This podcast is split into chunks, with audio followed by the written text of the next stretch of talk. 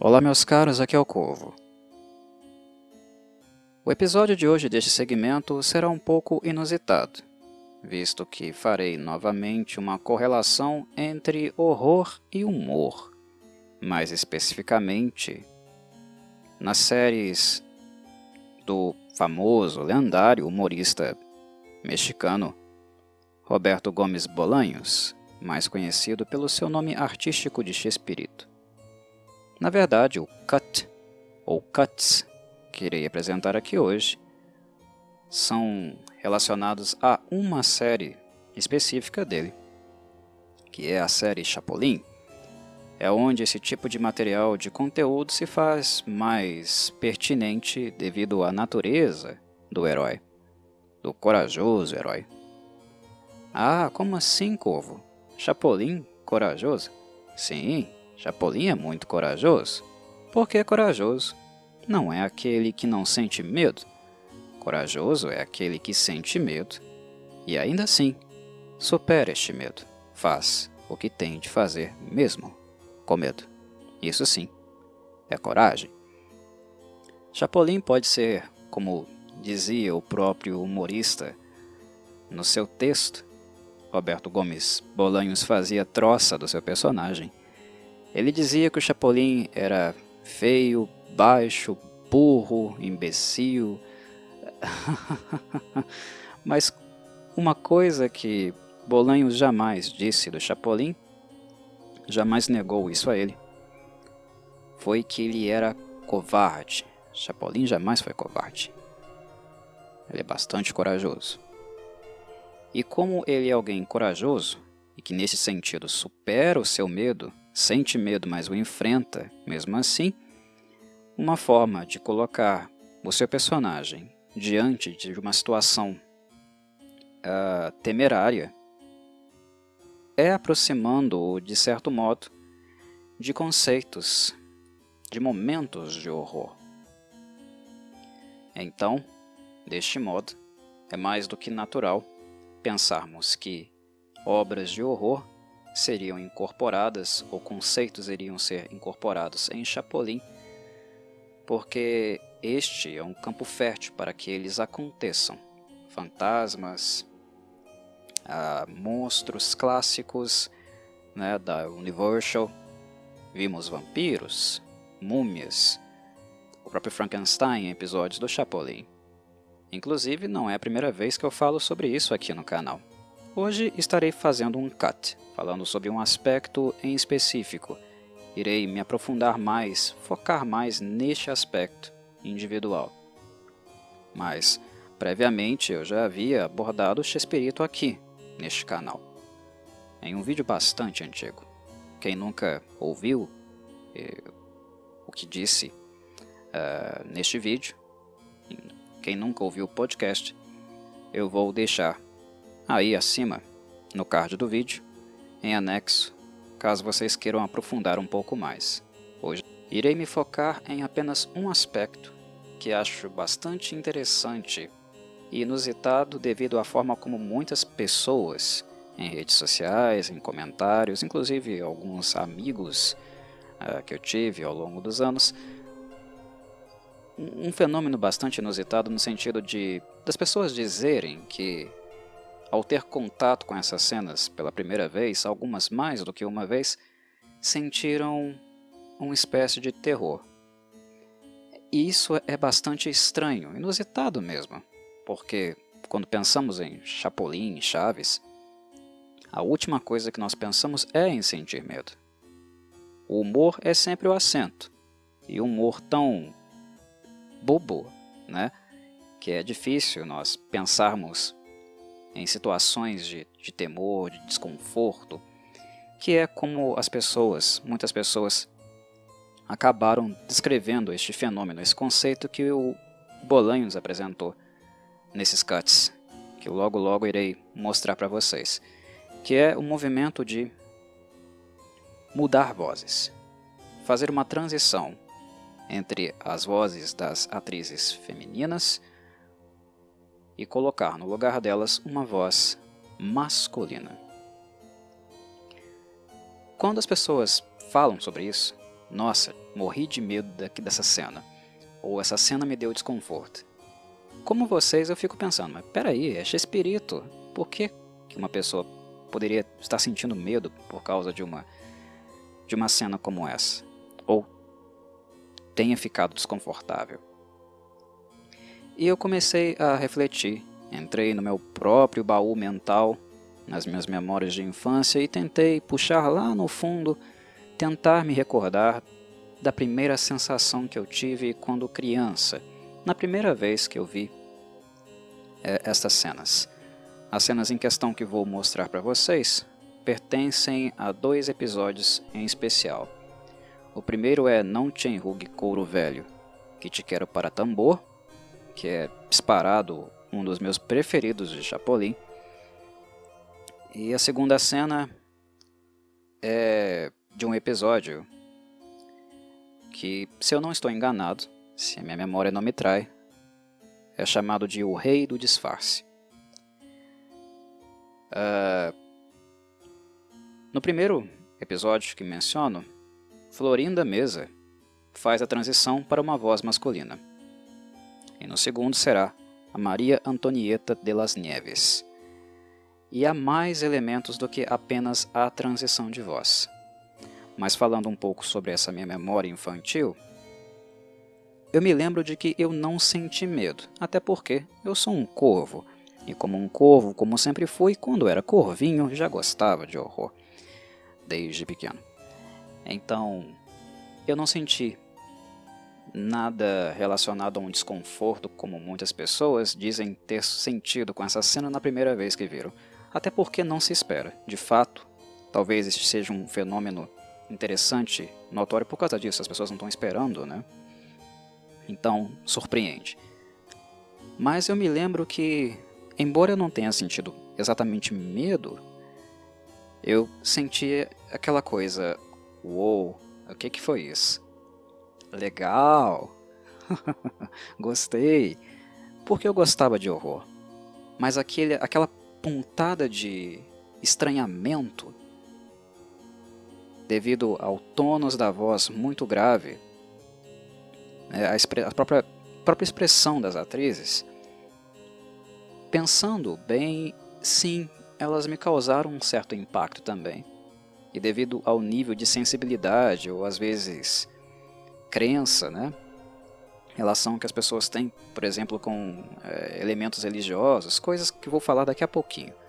Uh, eu entendo perfeitamente porque algumas pessoas, a princípio, tiveram um certo desconforto com essas cenas o que é sensacional, inusitado, curioso né, de perceber, de uh, pensar em séries humoradas tão acessíveis a todas as idades, principalmente considerando a década de 70, 80, 90, que foram as gerações que tiveram uma degustação e continuam tendo talvez é, do, dos produtos né, da, da, da obra do Roberto Gomes Bolanhos como um todo.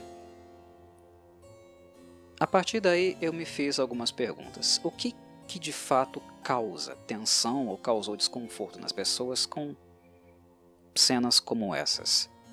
Com o fato de Florinda e Maria Antonieta estarem mudando o tom de voz. Na verdade, não mudando o tom, né? a fala delas sendo substituídas por de outros atores homens. É o simples fato da mudança de voz ocorrer, de um corpo feminino ter um tom de voz grave, é isso que causa o desconforto? Eu penso que não, não é exatamente isso. Mas antes de discutir este fenômeno em si, vamos primeiro rever essas cenas para refrescá-las um pouco na memória daqueles que possivelmente devem ter esquecido delas. Vamos lá? Coisa sobre o perigoso bandido que fugiu da prisão. Para conseguir escapar, ele saiu disfarçado de mulher, com peruca loira, casaco de couro preto e calças marrons. Suspeitei desde o princípio. Obrigado por cuidar do cachimbo, Chapolin.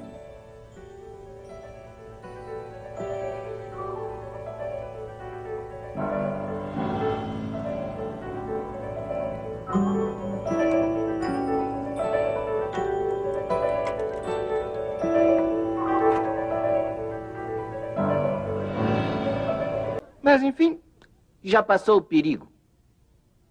Tem certeza, Chapolin Colorado?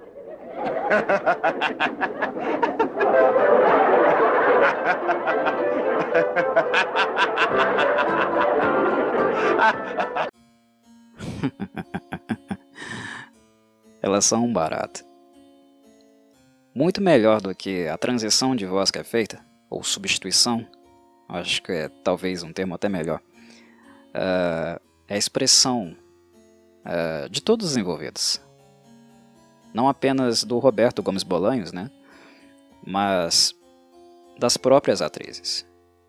A expressão facial, há uma linguagem corporal em ação. E a expressão de medo do Chapolin ela é muito divertida também em virtude de, do modo como o Bolanhos reage às situações, né? Ele, ele esbugalha os olhos, ele faz uma cara realmente de alguém que está muito, muito afetado com o que está acontecendo. Isso é, inevitavelmente acaba causando uma imersão e também para algumas pessoas, né, dando uma sensação de alívio perante aquela bizarrice que acabou de acontecer. Né? Duas mulheres uh, passando a falar né, com um tom de voz tão bruto, né, um, tão grave. Mas enfim, a questão que eu havia colocado é é o fato delas estarem agora com um tom de voz grave, aquilo que é predominante para que algumas pessoas tenham sentido medo dessas cenas ou desconforto? Hum, não. Eu penso que não. Tanto é que eu posso usar, inclusive, um outro exemplo de cena de um outro episódio que o que acontece é o mesmo fenômeno e as pessoas normalmente não sentem medo ou não mencionam aquele episódio como um episódio que causou desconforto nelas. O episódio em questão é outro episódio de Chapolin chamado A Troca de Cérebros. Não sei se vocês se recordam, mas neste episódio, dependendo da versão que vocês estão assistindo, uh, o cérebro da atriz é trocado com o de um personagem masculino. E quando o Chapolin vai dar uma despertalhão com a personagem feminina, querendo acordá-la com um beijo, ou seja, roubando um, um beijo, safado. Uh, uh, o personagem acorda, né, mas com, entre aspas, a personalidade, né, o cérebro uh, do homem dentro do corpo da mulher, e ele fala algo mais ou menos assim: Sem essa de beijo, sem essa de beijo. é. E é como o, o Chapolin coloca, né? Ele tem voz, ela está com voz de sargento rabugento. E é uma voz grossa. Com aquela cena nós rimos. Nós não temos desconforto. É muito raro, eu pelo menos nunca vi uma pessoa na internet dizer que aquela cena causou desconforto de qualquer espécie. Então por que algumas dizem que com a Florinda aqui e a Maria Antonieta nesses cuts tiveram um desconforto? Não é uh, pelo simples fato da voz estar grave. Na verdade, é interessante até colocar, deixar claro aqui, né, que uh, mulheres com uma voz grave, né, ou pessoas femininas, corpos femininos de voz grave, isso não necessariamente é algo a se pejorar, um aspecto negativo, nada disso. Há muitas mulheres, se vocês pararem para pensar, em cinema e música, cantoras, atrizes, que têm um tom de voz mais grave, mais encorpado. Certo? E são vozes muito bonitas. Muito, muitíssimo bonitas. Tanto na música popular como no cinema, nós podemos pensar e imaginar algumas atrizes que têm essa voz um pouco mais grave, mais avantajada, né? Claro, não nesse estilo, nesse, nesse extremo aqui de uma voz como essas vozes que estão sendo usadas nos episódios. Também não é assim. mas são vozes mais graves, mais bonitas e que também não nos causa asco ou nenhum tipo de sentimento estranho. Longe disso, certo?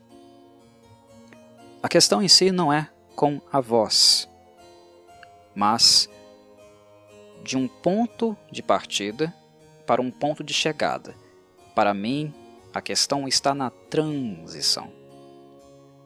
Quando nós ouvimos uma mulher de voz mais encorpada grave cantar ou falar, é algo perfeitamente natural.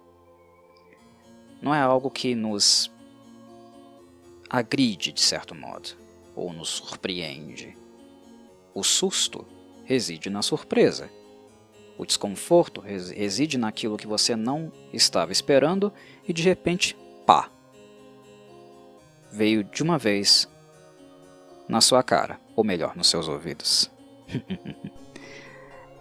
Eu imagino que o susto é oriundo dessa transição, porque é uma transição tanto inesperada, mas também ao mesmo tempo abrupta. Garanto que todo mundo que assistiu pela primeira vez estes dois episódios não esperavam essa transição. Mas aí alguém pode me questionar: mas Corvo, lá no episódio da troca de cérebros também não teve uma transição. Ok, não teve, mas nós esperávamos que isso iria acontecer, certo? A troca de cérebros. De algum modo, nós havíamos sido preparados, havíamos sido um, avisados de um, de um, determinado modo, né, pelas pistas que o, o, episódio deu, a intencionalidade e objetivo do, do, do episódio. Nós estávamos preparados psicologicamente, né, sensoriamente, para que a mudança fosse acontecer. Que a personalidade, voz masculina possivelmente iria passar para o corpo da mulher. Aqui não. Não há aviso. Nós não sabíamos que a Florinda iria falar grosso de repente daquele jeito. E muito menos a Maria Antonieta de, las Neves. Quem possivelmente conhecia o Chapolin e, e alguns plot twists que tem uh, na série, na franquia, talvez pudesse antecipar caso esse, esse episódio em si, esse episódio em questão, ambos, né, uh, fossem aqueles vistos por último por essas pessoas. Mas mesmo assim é algo inesperado, é de repente. O episódio não nos dá muitas pistas que isso vá acontecer. Talvez o episódio do Rei do, do, do, dos Disfarces dê, de certo modo, né? Mas não é algo tão óbvio tão na cara como no episódio da troca de cérebros. Então é sim. Para muitas pessoas, principalmente de primeira viagem, que estão assistindo o episódio pela primeira vez, algo que veio, que é apresentado de maneira inesperada. É uma surpresa. Certo? E um segundo fator que eu acho bastante importante eu acho que é imprescindível falar sobre ele, é também a parte cênica. Notem, reparem as feições da Florinda, da Florinda Mesa. Ela faz uma cara intimidadora, uma cara perversa, né? ou pelo menos ela tenta fazer. Acho que funciona, principalmente com a voz masculina que colocam nela, certo? Para mim funciona. É uma cara de vilania. E no momento que ela faz essa expressão pela primeira vez, coisa que ela não tinha feito no episódio inteiro, há um contraste. Então é a surpresa e o impacto apresentado pelo trabalho ali da transição de uma voz feminina para masculina e também a atuação cênica da Florinda. Com a Maria Antonieta de las Neves, o trabalho dela é ainda melhor que o da Florinda. E o figurino também ajuda, né? Porque a Dona Neves, além de ser uma velha rabugenta, uh, o jeito que ela foi montada, cabelos brancos, dentes podres, uh, também ajudou. Convenhamos no, no impacto visual e auditivo que a transição de voz, a mudança de voz acabou provocando. A Marita, Maria Antonieta das Neves ela começa a rir com, com gosto, né? ela começa a gargalhar forte, ela, o corpo dela passa a se mover, ela move os ombros para cima e para baixo, a cabeça. Ela aparenta estar tendo um gozo absoluto com a cena. Gozo no sentido de prazer extremo, né? de estar gargalhando, zombando do Chapolin.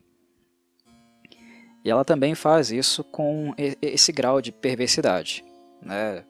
Uh, de alguém que está saboreando né, o crime cometido, né, a infração cometida. Ah, então, essa parte da atuação ajuda também. Ajuda no impacto que a pessoa que está assistindo vai receber. Então, também não.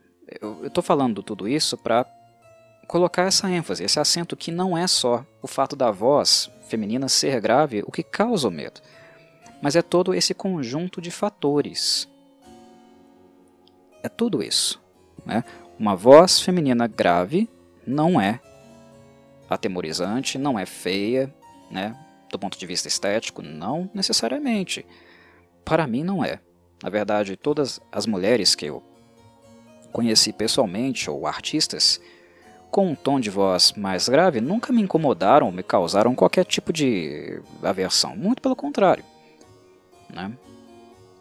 Não é, definitivamente não é o caso, não é o caso.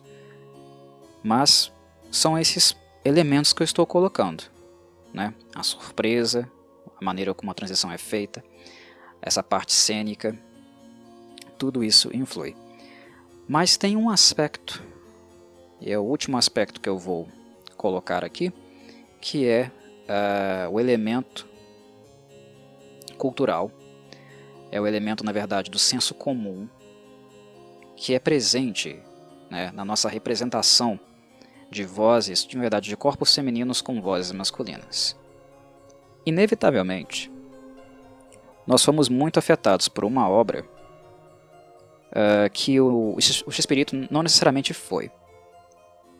E a obra que eu estou querendo colocar aqui como cabal para essa percepção que nós temos de corpos femininos com vozes masculinas é o filme The Exorcist, ou como é conhecido aqui, O Exorcista. Querendo ou não, é quase impossível não uh, reconhecer isso. O modo como nós encaramos mulheres falando com vozes grossas e o grau de intimidação que um público tem com esse fenômeno, com esse aspecto, essa percepção, o senso comum, né, a imagem que nós temos disso, querendo ou não, o filme The Exorcist teve um impacto muito forte nesse sentido. Não é a mesma referência, não é a mesma influência e inspiração do Espírito, mas nós somos uh, uh, telespectadores de uma época diferente do, do humorista. E querendo ou não, outras influências também vão passar a afetar a nossa visão e a nossa percepção. E The Exorcist, quando a menininha, né, a adolescente Reagan McNeil começa a falar grosso, ela mudaria para sempre. E até hoje, né, tem um impacto muito forte na maneira como nós degustamos cenas com mulheres falando grosso. É inegável. A referência do Shakespeare para o horror todos os elementos de horror que ele utiliza nos episódios de Chapolin ou são oriundos da Universal, né, com seus Universal Monsters, os clássicos preto e branco da Universal, ou então mais recentes, mais contemporâneos à época dele, que eram os filmes da Hammer, os britânicos. Há elementos desse tipo de cinema na obra do Gesperito. Mas The Exorcist também é da década de 70. A inspiração de um filme tão brutal, tão impactante, não é presente na obra dele e nem seria.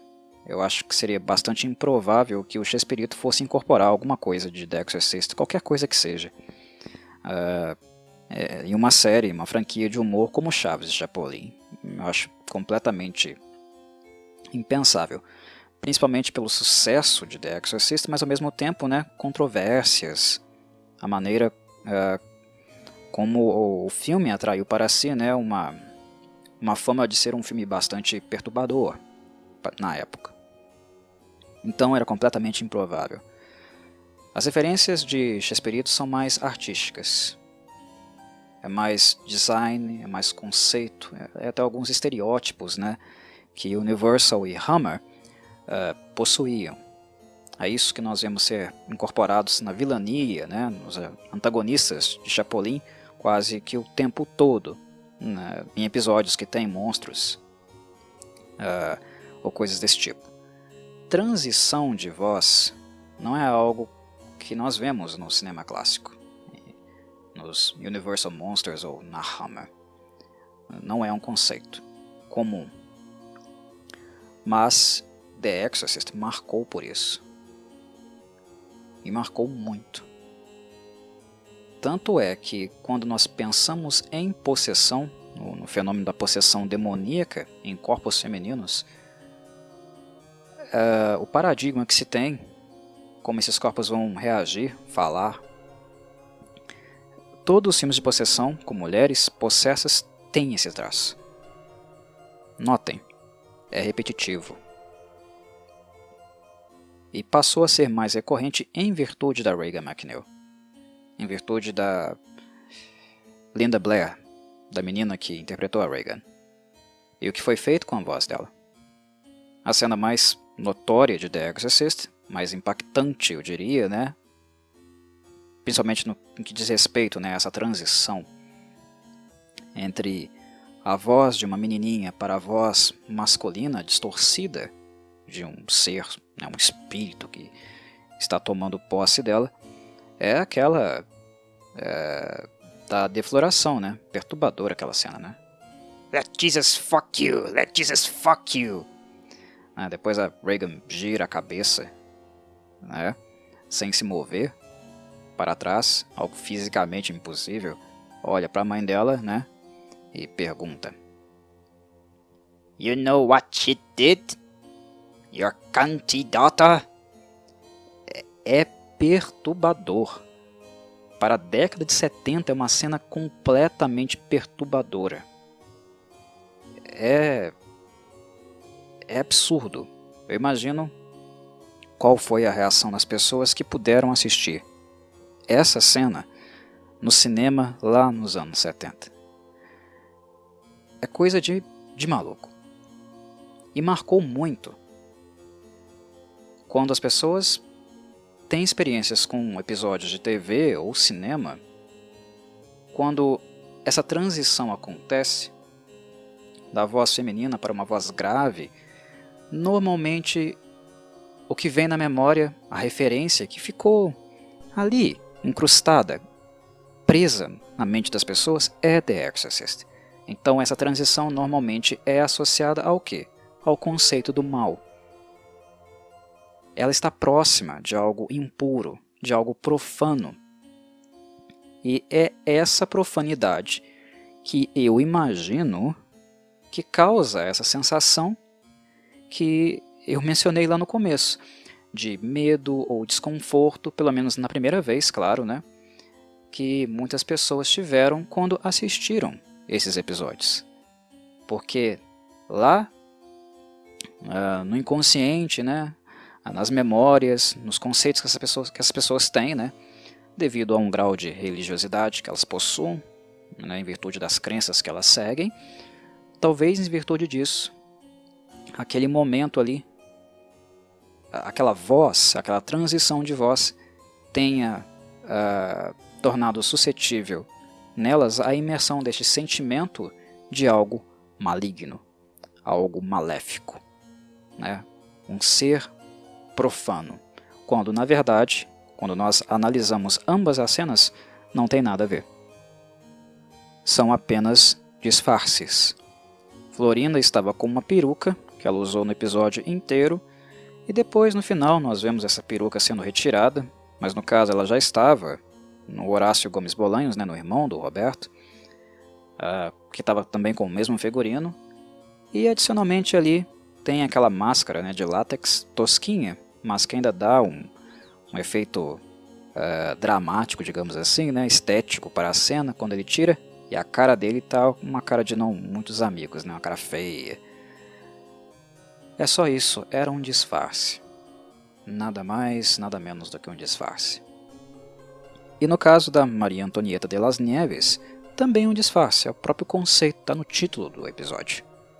São disfarces, não tem nada de profano, né, de demoníaco relacionado a isso, mas a percepção que se tem graças à cultura popular, graças ao modo como The Exorcist mudou a percepção da possessão, dos demônios, desse fenômeno no cinema e a maneira como isso foi incutido na nossa percepção, no nosso conceito, querendo ou não, nós, as pessoas mais sensíveis e religiosas vão talvez ter essa sensação de que é algo profano que está acontecendo ali. E por isso podem ter essa sensação de medo ou desconforto na primeira vez, no primeiro vislumbre dessas cenas. Logo na primeira vez, isso bem claro. Ah, Corvo, mas será que é apenas isso mesmo? Não, não estou dizendo que é, é só isso que acontece. É uma hipótese, é apenas uma hipótese que eu queria levantar colocar aqui uh, neste episódio. Longe de querer dizer que foi só por isso que as pessoas ficaram desconfortáveis.